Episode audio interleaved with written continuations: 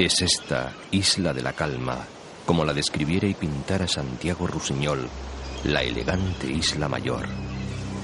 Mágica en los amaneceres, misteriosa en los crepúsculos, capaces de suspender el paso del tiempo y hasta la amargura del desamor. Entrañable en los abrazos hechos de mar, olivos y almendros, donde buscaron refugio los grandes artistas de todos los tiempos. Inicia en ella Rubén Darío una larga epístola poema. Y desde aquí, señora, mis versos a ti van, olorosos a sal marina y azahares al suave aliento de las Islas Baleares. La historia del Mediterráneo cristaliza en esta piedra preciosa en forma de isla, la más grande del archipiélago. Bosques mecidos por el viento, calas secretas y sierras encrespadas guardan memoria del paso de cartagineses, romanos y árabes al lado de las ciudades y los pueblos de pescadores que los piratas atemorizaban, los paisajes salvaguardan su personalidad, contrapunteados por atalayas defensivas y mansiones de una añeja aristocracia. El hechizo emana de la gran dama del Mediterráneo.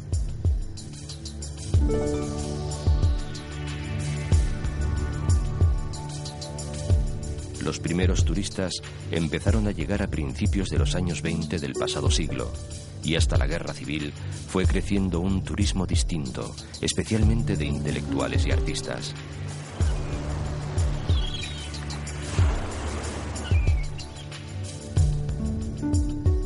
Desde entonces, la isla aprendió a ser generosa y discreta, a compartir soledades, a distraer gloriosas locuras, a descubrir rincones ocultos y esconder silencios, a escuchar palabras mágicas que luego llenaron los vientos del mundo y a susurrar secretos, casi siempre de amores, como el de aquella belleza de nombre Margalida, a la que un archiduque dio tierras, noches y bastardos.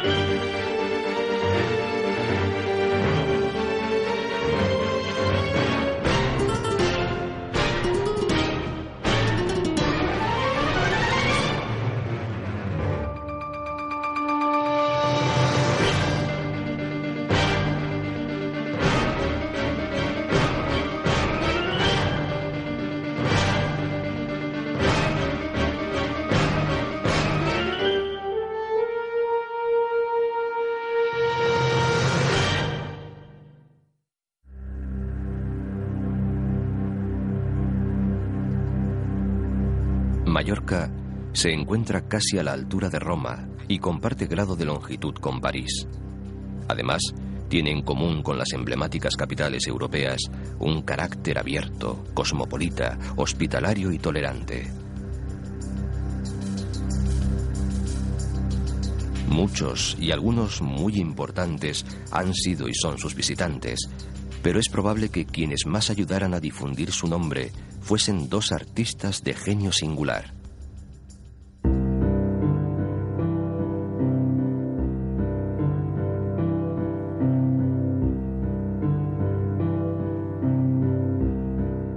Chopin y su amante, la escritora George Sand, llegaron a Mallorca en 1838 en busca de alivio para los enfermos pulmones del gran músico. Y también, como la propia Sand escribió, para entregarse al amor perfecto a la sombra de los mirtos. Aquel invierno en Mallorca dejó honda huella en la pareja, en sus obras y en la isla. Se alojaron en la cartuja de Valdemosa. En las resplandecientes calles de la población florecen cuidados rincones y se esconden casas señoriales.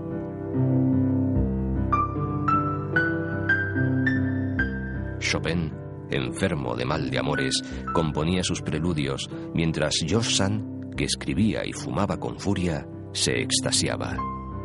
Cuando paseo al atardecer, tengo que recordarme a mí misma que no son más que árboles.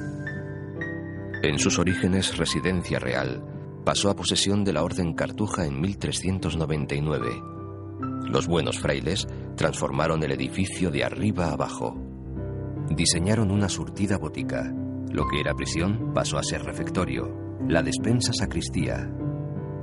Y tuvieron además el buen tino de conceder a cada monje una celda de tres habitaciones con su respectivo jardín, donde mejor entregarse al rezo y la meditación. La desamortización de Mendizábal desalojó a los cartujos de sus notables celdas, que pasaron a ser vendidas o alquiladas a particulares. Es el verde de Helvecia bajo el cielo de Calabria, en la solemnidad y el silencio de Oriente. Este era para George Sand el paisaje mallorquín que les acogió. Su amor no siempre fue perfecto y sus relaciones con los habitantes de la isla estuvieron lejos de resultar idílicas. Pero los miles y miles de turistas que visitan cada año la Cartuja, donde vivieron y crearon, quedan aún fascinados por el enigma que se respira en cada recodo del viejo edificio. Y siguen el rastro de la memoria de una difícil aventura de amor y descubrimiento que vivieron aquí dos genios, simbolizada en la flor que cada día es depositada sobre el piano de Chopin.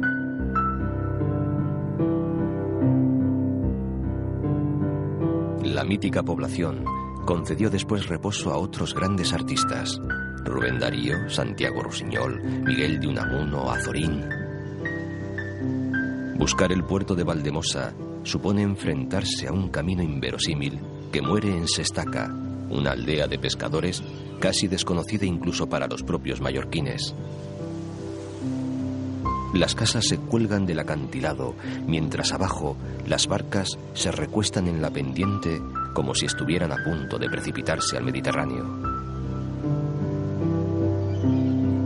Y entre la arboleda, la mansión que hoy pertenece al cineasta Michael Douglas y antaño fue del archiduque Luis Salvador, cuya singular memoria está presente a lo largo y ancho de la geografía de la Dama del Mediterráneo.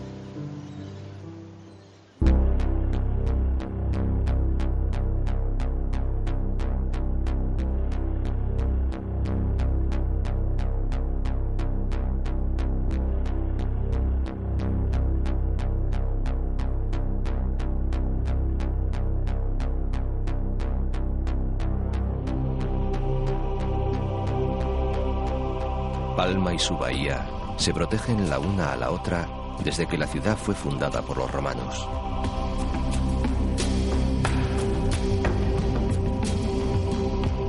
El primer gran momento de esplendor para la capital le llegó con los árabes, que ampliaron su Medina Mayurca, enjaezándola con jardines y laberínticos callejones que todavía hoy sobreviven. A la muerte de Jaime I, que había incorporado la isla a la cristiandad y a la corona de Aragón en 1229, Mallorca fue reino independiente por un corto pero fructífero tiempo. Es entonces cuando se levanta la Seu o catedral, frente a la antigua almudaina musulmana que pasó a ser palacio real. La mole catedralicia parece elevarse sobre el mismo aire. La rugosa aspereza de su fachada se transforma en luz y serenidad en cuanto se traspasa el umbral. Las vidrieras atrapan el sol para darle rienda suelta en las naves que delimitan las poderosas columnas. En la capilla de la Trinidad reposan los restos de los dos grandes monarcas mallorquines, Jaime II y Jaime III. La catedral domina toda la ciudad y su entorno.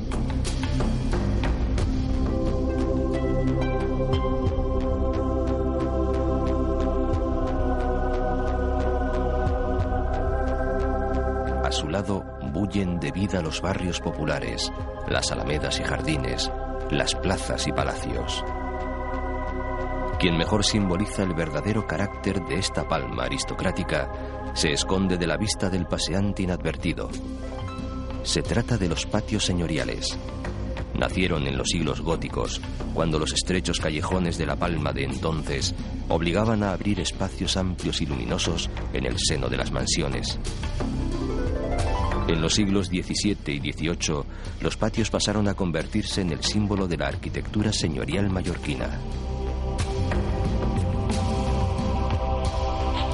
Supieron estos vetustos callejones de los primeros pasos de aquel doctor Illuminatus, filósofo, poeta y teólogo, que aquí naciera entre 1232 y 1236. Raymond Jules, que escribía en las lenguas latina, musulmana y bizantina, probablemente fuera un cortesano del rey Jaime, que murió con casi 80 años en Túnez inspirado con extraordinario fervor en la conversión del mundo maometano.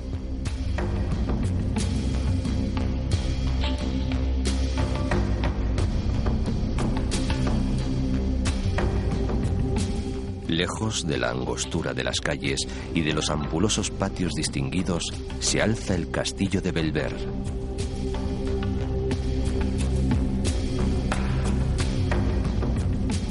ordenó su construcción Jaime II, hijo de otro rey Jaime, el Conquistador, para alivio de su maltrecho cuerpo atacado por la tuberculosis, y fue luego cárcel para aquel asturiano ilustrado de nombre Gaspar Melchor de Jovellanos, que aquí penó durante seis años. La fortaleza es el testigo más notorio de aquellos tiempos en los que Mallorca era un reino independiente y abierto al Mediterráneo, donde participaba de un próspero comercio. Desde sus almenas se puede disfrutar de otra obra de arte prodigiosa, la Bahía Mallorquina. Se extasiaba Santiago Rusiñol. Palma es como un hermoso tapiz, lleno de palacios y monumentos que se sacuden al sol.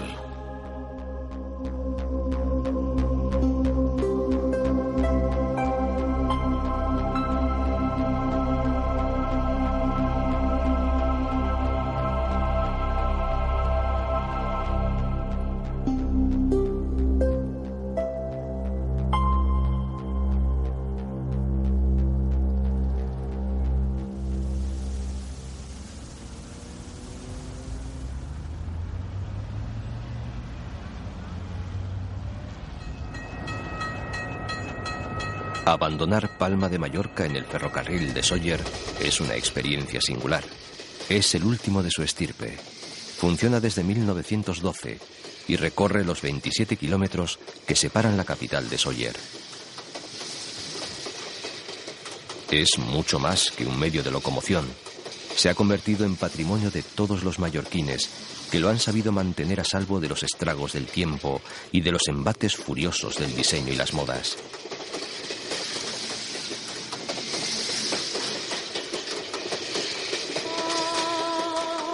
Es una auténtica máquina del tiempo desde la que hender montañas, atravesar sierras, descubrir oquedades y contemplar los paisajes de la Sierra de Tramontana, antes de gozar, finalmente, con la visión del Valle de Sawyer.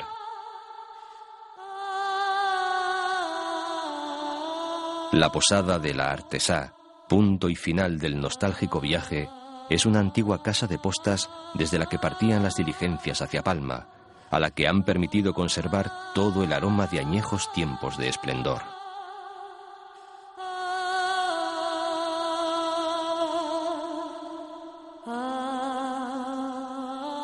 Solo un año después que el tren, se construyó este tranvía que une el centro histórico y cívico de Sawyer con su puerto. Aúna un doble honor, ser el primero y el último de los tranvías que circula en Mallorca.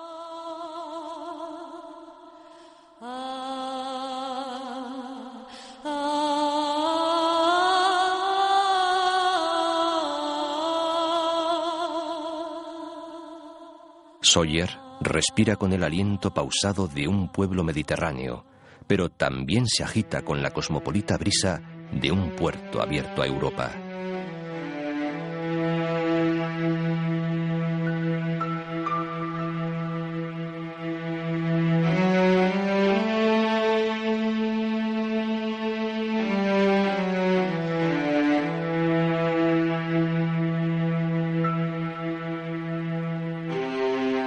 Sabaldor, el Valle de Oro, llaman los mallorquines a este rincón perfumado de azahar, pintado con una infinita gama de verdes sobre el lienzo violáceo de la Sierra de Tramuntana. La rocosa muralla, encrespada y soberbia, se afana en proteger a la isla de los embates de los vientos del norte. Algunas de sus cimas consiguen enredar al frío viento, obligándole a liberar sobre ellas su lastre invernal de nieve.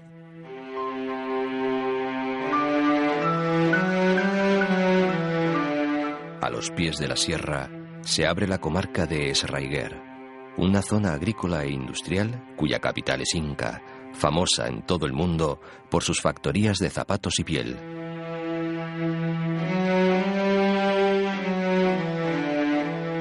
Al lado late el corazón agrícola de Mallorca.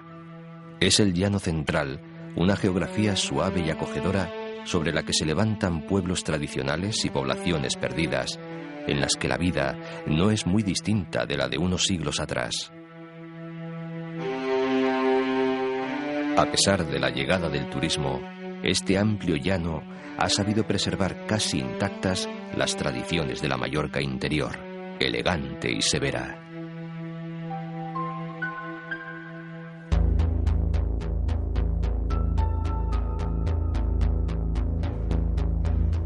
Pero volvamos al principio, a Palma, para tomar de nuevo el camino de la costa que conduce a Andrach. Todo este tramo de costa oeste de la isla, entre las colinas de la Sierra de Naburguesa y el mar, se ha convertido en centro de la vida social veraniega, donde se entrecruzan miembros de la jet set, regatistas que descansan antes de zarpar hacia su próximo desafío en el mar, turistas llegados de todos los rincones del planeta, ilusionistas de la vida que se enredan en el trajín de cada día, buscadores de romances breves, amantes de sueños perdidos. La costa de Calviá es un cosmos que se nutre de pequeños planetas turísticos abocados a playas imposibles y recoletas calas. Aguas transparentes, casas colgadas sobre un mar, tan apacible que se hace camino para todo tipo de embarcaciones y escenario para todos los sueños, despreocupados bañistas que procuran gozar las delicias de un sol y un mar únicos.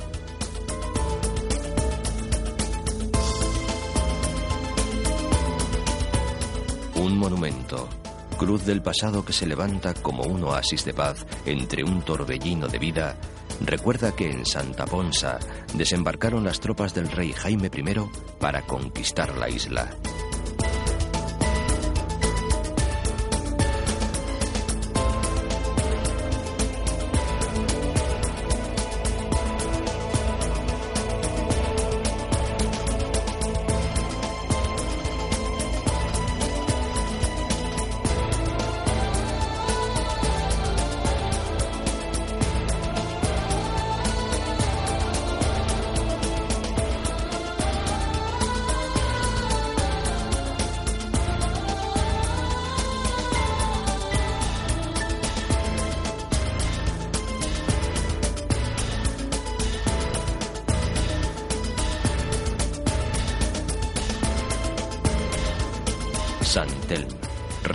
Y pequeño está protegido nada menos que por un dragón. Y es que el islote de esa dragonera, que parece vigilar su entrada, parece uno de esos animales mitológicos que aguarda flotando sobre el mar la llegada de los barcos. Este lugar de mitos se ha convertido en todo un símbolo de la lucha por la defensa del medio ambiente.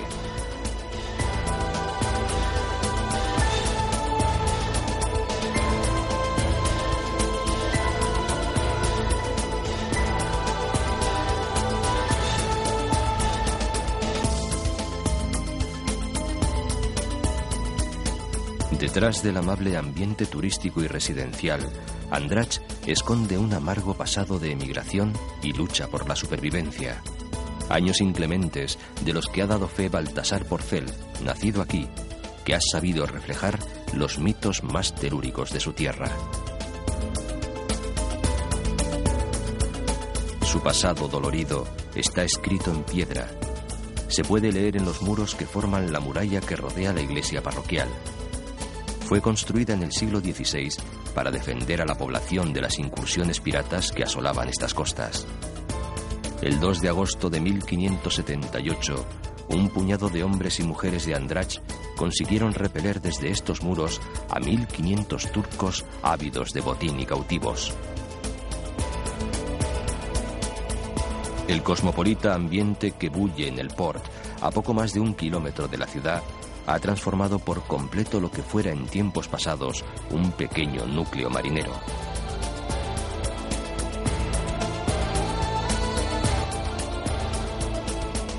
Dejar Andrach para dirigirse a Estellens es iniciar un viaje hacia la más sublime belleza mallorquina.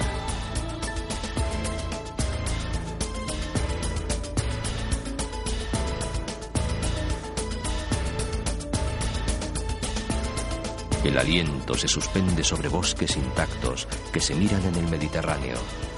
Árboles que se cuelgan de los cortados y se precipitan por las laderas como buscando la compañía del mar.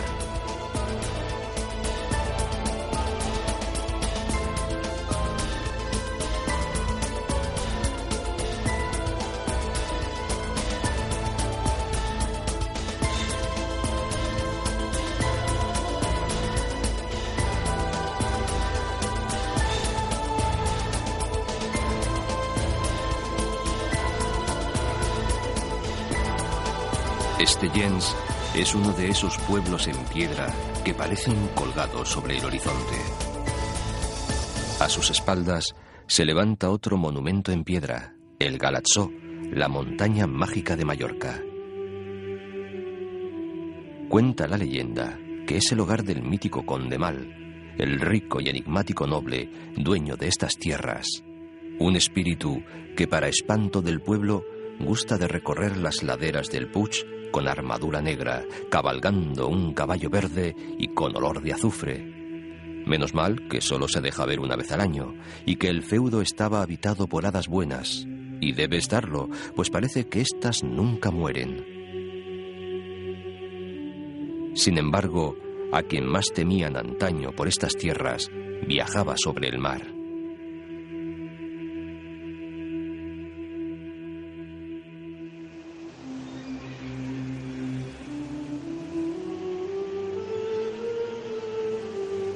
Entre Estellens y Banyalbufar se levanta otra de estas torres defensivas que ha acabado por dar personalidad a uno de los paisajes más famosos de Mallorca. La atalaya de Sesánimes agudiza su vigilante perfil sobre los acantilados. Es probablemente la más antigua de las torres vigía que hay en la isla. De ella se cuentan muchas fábulas y se dice que las almas en pena tejen unas invisibles redes en las noches de invierno para atrapar a quien se aventure a pasar por sus alrededores. La imagen del acantilado, la atalaya, el mar y el cielo son un hermoso prólogo a Banyalbufar, donde se evoca la dulzura de la malvasía en su paisaje y en su nombre. Su denominación proviene del árabe y significa viña del mar. Albercas, terrazas, caminos y barracas hablan de un cultivo que trataba de aprovechar hasta el último centímetro de tierra disponible. Con sus frutos se creaba un vino dulce y fragante, malvasía, que adornaba con su presencia los más exquisitos postres.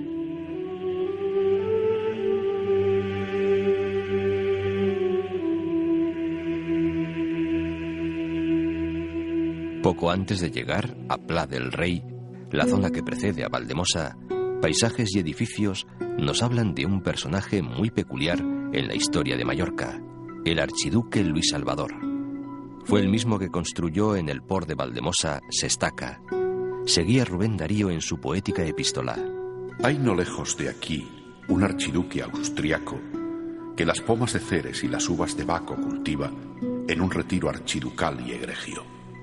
Hospeda como un monje y el hospedaje regio. Sobre las rocas se alza la mansión señorial y la isla le brinda ambiente imperial. Luis Salvador de Habsburgo, Lorena y Borbón fue un viajero impenitente, ávido de conocimientos y aventura que recaló en la vieja dama del Mediterráneo allá por 1867. llegó por primera vez, con solo 20 años, para escribir su mejor obra, Die Balearen. Cuando pudo regresar, cuatro años después, inició una febril actividad que iba a ser trascendental tanto para su vida como para la isla. Se lanzó a comprar tierras y posesiones, construyó además de Sestaca 40 miradores, tres capillas y una decena de pollos y merenderos unidos por una red de caminos. Hoy es la ruta del archiduque. Sus tierras estaban abiertas a todos y en su hospedería cualquiera podía alojarse gratis durante tres días.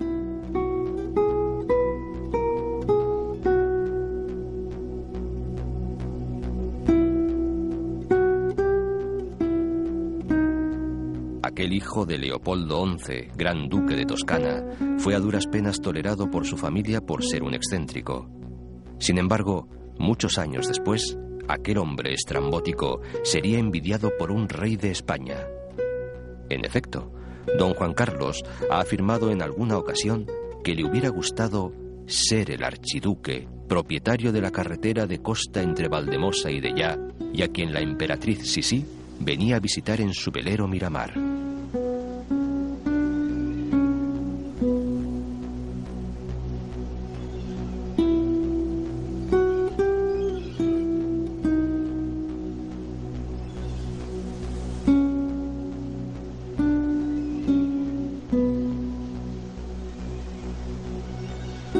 Fue el carácter del archiduque lo que tanto sedujo a Sisi, la melancólica, misteriosa y desgraciada emperatriz. Ambos compartían el amor por la naturaleza. Siempre que la amada y a la vez incomprendida Elizabeth sentía necesidad de huir de la corte de Viena, se refugiaba en casa de su amigo. Ángel Escaso pone en su boca el ansia de un sueño. Toda mi vida ha sido una lucha por alcanzar un pequeño trozo del paraíso y he tenido que enfrentarme al mundo entero en esa cruel batalla que me ha dejado marcada de imborrables cicatrices.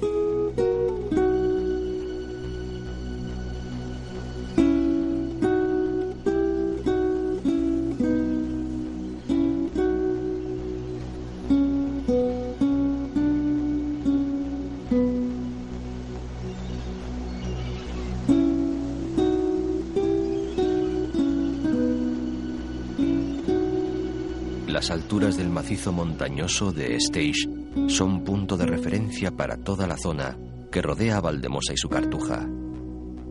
Cerca de Cancosta se encuentra la ermita de la Trinidad. El oratorio fue construido en el siglo XVIII. Los monjes que lo habitan guardan aquí su regla de oración y silencio, frente a uno de los paisajes más bellos de la isla. Uno de esos lugares en los que un viejo proverbio chino cobra todo su sentido. Hablas solo si tus palabras van a ser más hermosas que el silencio. De ya se apiña en una pequeña colina rematada por la iglesia parroquial. Parece más obra del genio de un artista que de la anónima labor de sus habitantes a lo largo de los siglos. No es de extrañar que fuera refugio de pintores y escritores como Robert Graves, otro precursor en la pasión por Mallorca. El autor de Yo Claudio se instaló aquí en la década de 1930 y se convirtió en una verdadera institución. Decía el inglés en palabras mallorquinas de Ángel Terrón. El temps mai no ha viatjat fins a aquesta terra perduda. L'arbós i la bruguera floreixen fora temps. Les roques surten, els corrents flueixen cantant a cada banda, sense esment de si l'estació ha arribat prest o tard.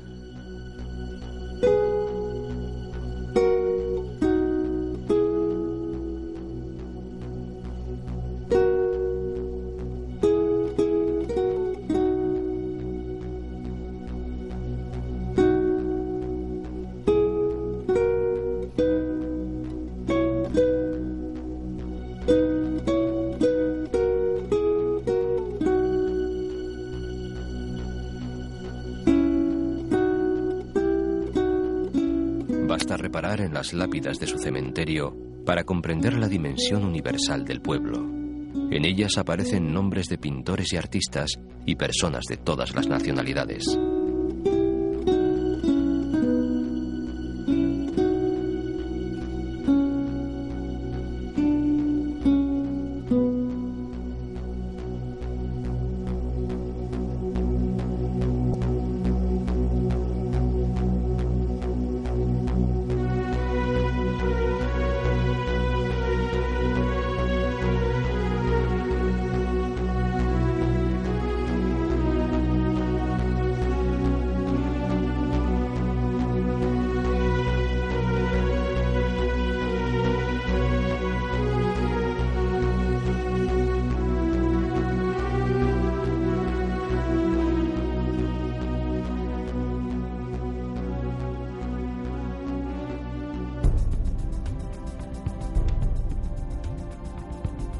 El embalse del Gorkblau guarda el recuerdo de viejos santuarios talayóticos.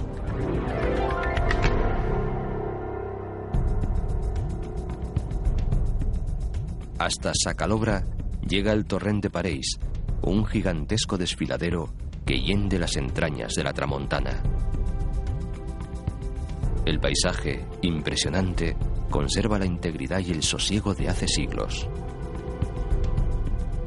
Como el monasterio de Yuk, corazón espiritual de la isla, fue construido sobre un asentamiento prehistórico que seguramente tenía por sagrado el encinar que lo rodea. Su fundación, al menos eso dicen, fue producto de un milagro. Un pastor llamado Yuk, Lucas en castellano, halló entre las rocas de un torrente una imagen de la Virgen.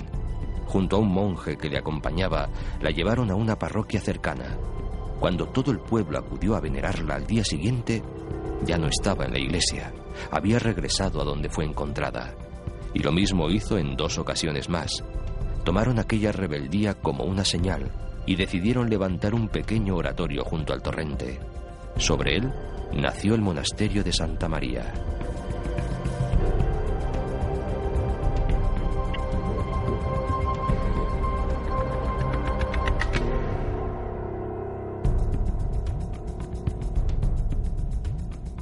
Muchos son los milagros que se le atribuyen. Algunos incluso han quedado para la posteridad, prendidos al paisaje en el sal de la bella dona.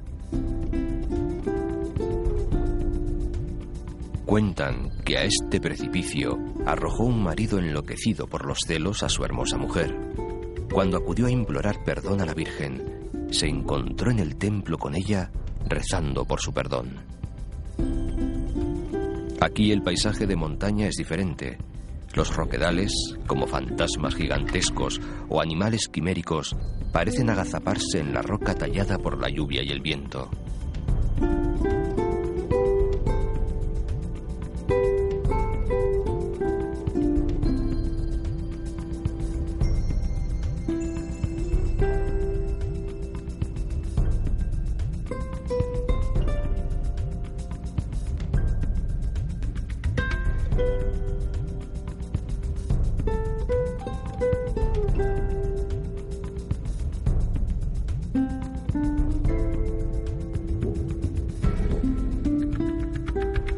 De la sierra, en una amplia bahía, el Port de Poyensa, denominado un mol por los poyensines.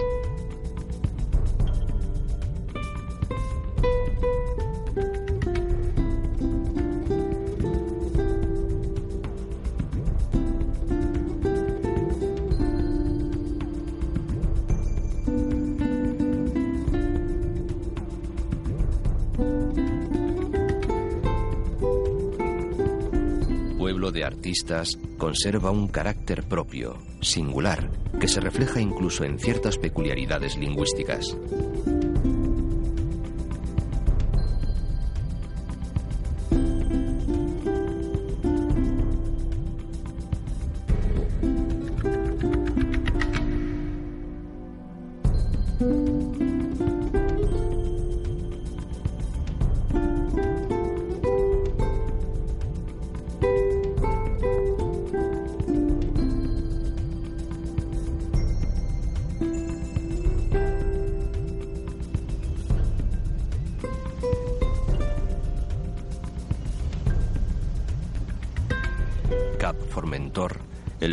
Promontorio más septentrional de Mallorca, preside un paisaje bravío de altos acantilados y calas desiertas. El mirador de Sacrehueta, en la punta de la nao, se ha convertido en una de las imágenes típicas de la isla mayor. Una impresión de vértigo y esplendor imposibles de olvidar. La punta está iluminada por el faro de Formentor, que domina el horizonte desde lo alto de los acantilados.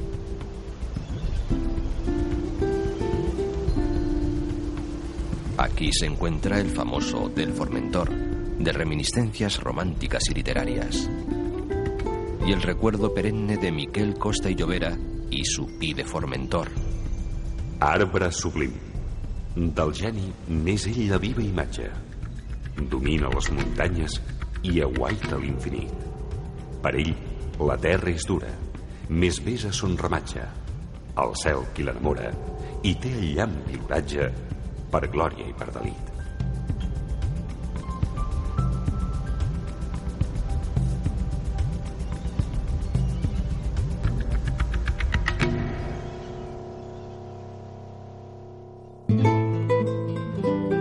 Alcudia exige el tiempo necesario para visitar sus calles, flanqueadas de hermosas casas palacio, la iglesia, la puerta de la ciudad y su teatro romano.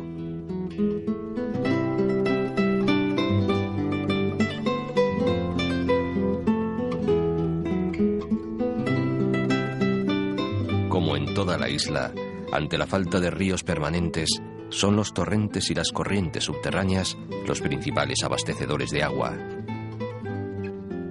El Parque Natural de la Albufera es una laguna litoral extraordinaria, y no solo por su belleza. Hoy día, aunque es el mayor humedal de Mallorca, ocupa la mitad de lo que fue en sus orígenes. Pero su riqueza ecológica lo hace excepcional y reúne entre sus 400 especies de plantas y árboles una soberbia muestra de la flora isleña.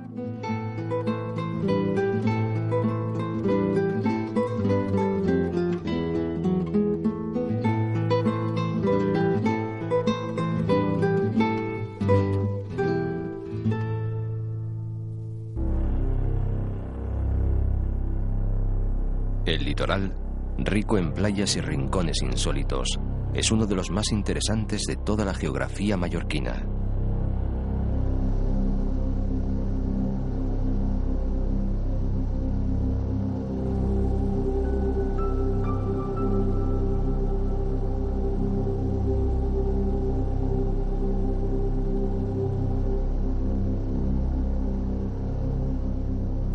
Que por su situación estratégica y la existencia de agua dulce, Capdepera resultaba muy atractivo para corsarios y navegantes. Con motivo de tan molestas visitas, se construyeron torres de vigilancia. Luego, en el siglo XIII, Jaime I el Conquistador negoció con los musulmanes menorquines el Tratado de Capdepera. Gracias a él, los menorquines aceptaron estar bajo la corona del monarca cristiano. Era el principio del Reino de Mallorca.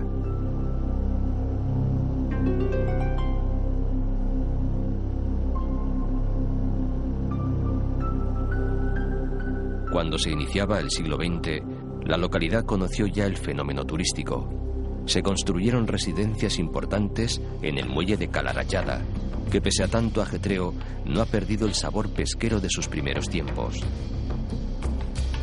Capdepera alberga con orgullo una obra escultórica única. Se halla en las entrañas de las cuevas de Artá. Sus autores han sido el agua y el tiempo.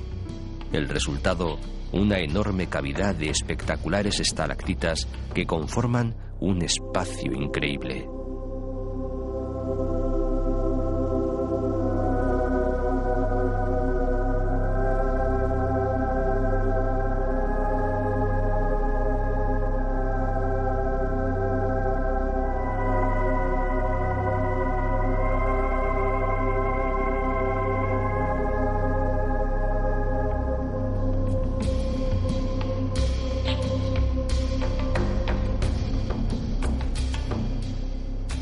Bahía de Calamillor y sus alrededores se goza del privilegio de las aguas más cristalinas y calmadas de toda la isla.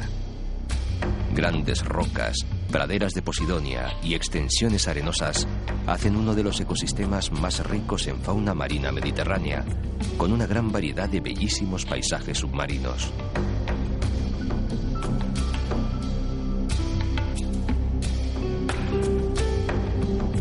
El puerto natural de Manacor acoge otra tradición, donde la celestial rebeldía juega también un papel decisivo.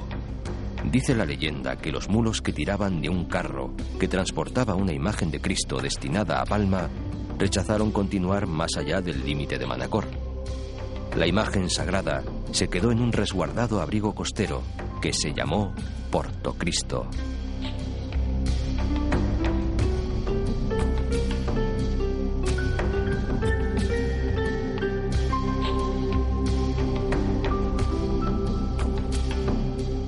Su proximidad con las cuevas del Drac ha hecho que tuviera un enorme desarrollo turístico.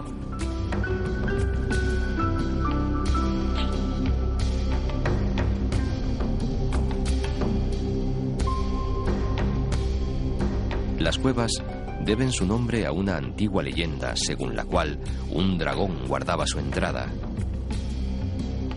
En 1896, el inevitable archiduque Luis Salvador patrocinó una expedición científica que levantó el alzamiento topográfico definitivo. Son cuatro cavidades, las más extensas de toda la isla, con un total de 1.700 metros de recorrido. Formadas por el mar, cuyas aguas continúan penetrando, sugieren un mundo fantástico y petrificado.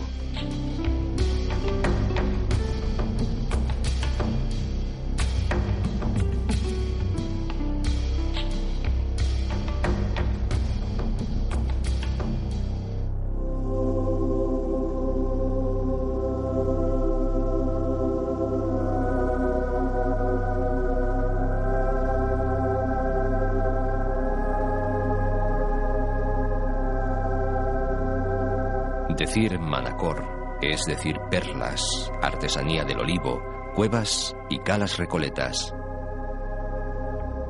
Muy cerca, en Petra, nació Fray Junípero Serra, aquel mallorquín fundador de misiones que llegarían a ser ciudades de la actual California.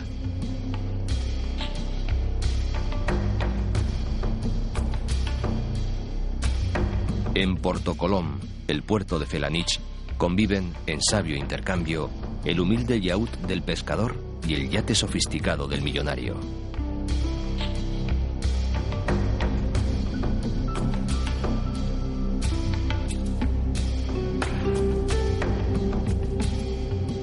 Rodeada de viñedos, de trigales y de campos de almendros, Felanich es tierra de hijos ilustres. Es el lugar de nacimiento del arquitecto que más hizo por el esplendor de Mallorca. Guillem Sagrera, creó la lonja de Palma y parte de la catedral, llevando su arte hasta el Castelnovo de Nápoles. También aquí vio la luz Joanot Colom, uno de los personajes míticos de las revueltas campesinas contra la tiranía de los núcleos urbanos en los siglos XV y XVI. Y de aquí es Miquel Barceló, uno de los más grandes artistas de nuestro tiempo.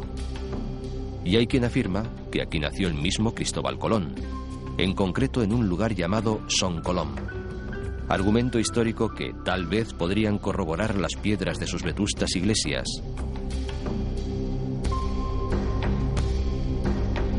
Y rubricarlo el santuario de la Mare de Deu de San Salvador, que ubicado en la cumbre de la montaña, a 509 metros de altura, vigila desde 1348 la vida de Felanich.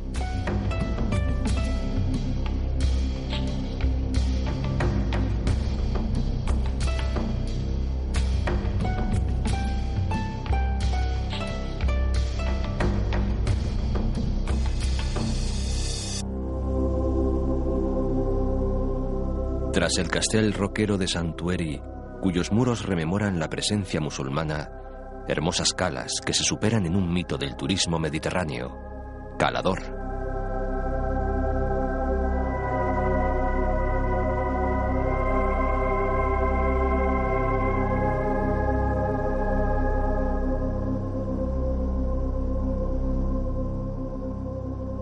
Y el Parque Natural de Mondragó, que hace las veces de su pulmón y su jardín.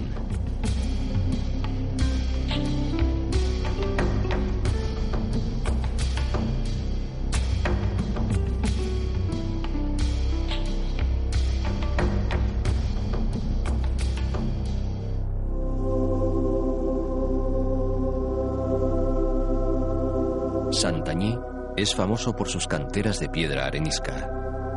Su color ocre, casi rojizo, es el peculiar de los edificios de la villa. Antaño estaba circundada por una muralla, recuerdo de la época en la que los ataques piratas eran muy frecuentes, pues los corsarios tenían su base en la vecina isla de Cabrera.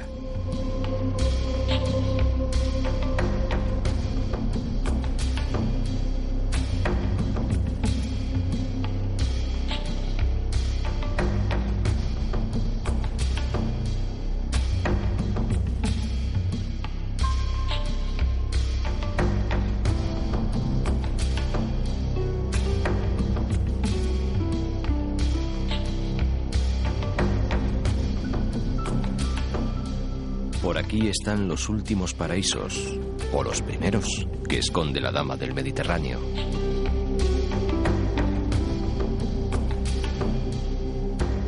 Trenk es un arenal virgen, salvado de morir bajo el cemento por la presión popular. Playa de finas arenas, dunas cubiertas de espesos pinares y sabinares. El lugar se ha convertido en punto de encuentro para cuantos buscan la naturaleza más primigenia. La marisma de Salobrar se remonta en su uso a la época romana. En el horizonte, el archipiélago de Cabrera. A punto de completar una vuelta a la isla, parece pendiente un encuentro con los orígenes de la presencia humana, el conjunto megalítico de Capo Corbel. Los tres grandes talayots plantean múltiples interrogantes sobre la cultura que levantó estas construcciones de grandes piedras cubiertas de lajas y ramajes y situadas en altozanos.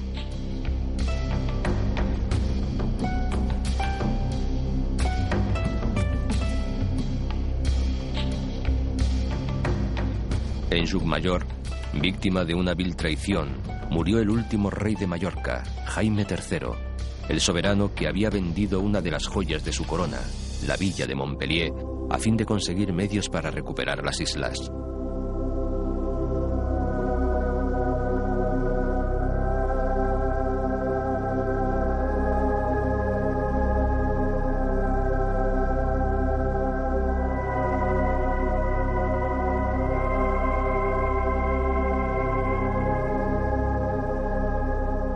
Tras Calapí, el Cap Blanc, blanca caliza veteada por el hinojo marino, abedules y pinos retorcidos por la mano del viento.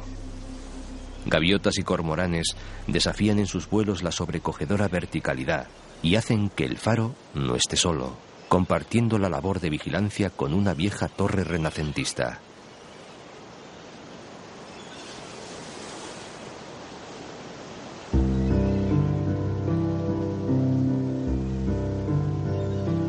Toda esta Mallorca no es todo. Quedan muchos lugares por descubrir. Retazos de la Mallorca recóndita, agreste y aislada, campesina o pescadora. Rincones secretos, pequeñas poblaciones, caseríos sin grandes carreteras ni puertos deportivos. Islas dentro de una isla que ostenta la renta más alta de España gracias precisamente a los que la invaden en masa. Son lugares que hay que recorrer, navegar o volar de punta a punta. Secretos de vieja dama que hay que conquistar. Se lamentaba el epistolar Rubén Darío en su carta a Madame Lugones. ¿Por qué mi vida errante no me trajo a estas sanas costas? Antes de que las prematuras canas de alma y cabeza hicieran de mí la mezcolanza formada de tristeza, de vida y esperanza.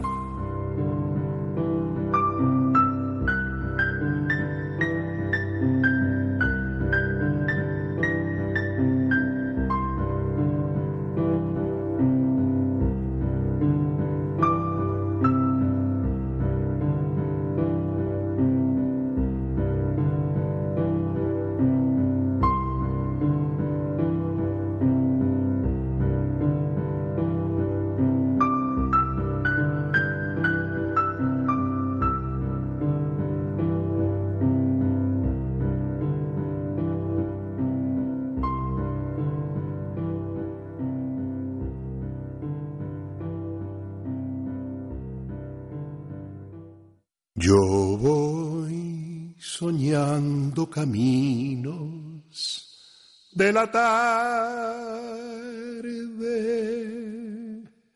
las colinas doradas, los verdes pinos y las encinas,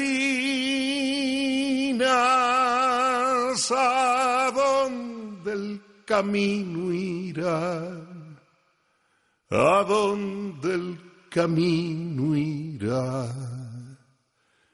Yo voy cantando viajero a lo largo del sendero. La tarde cayendo está. La tarde cayendo está.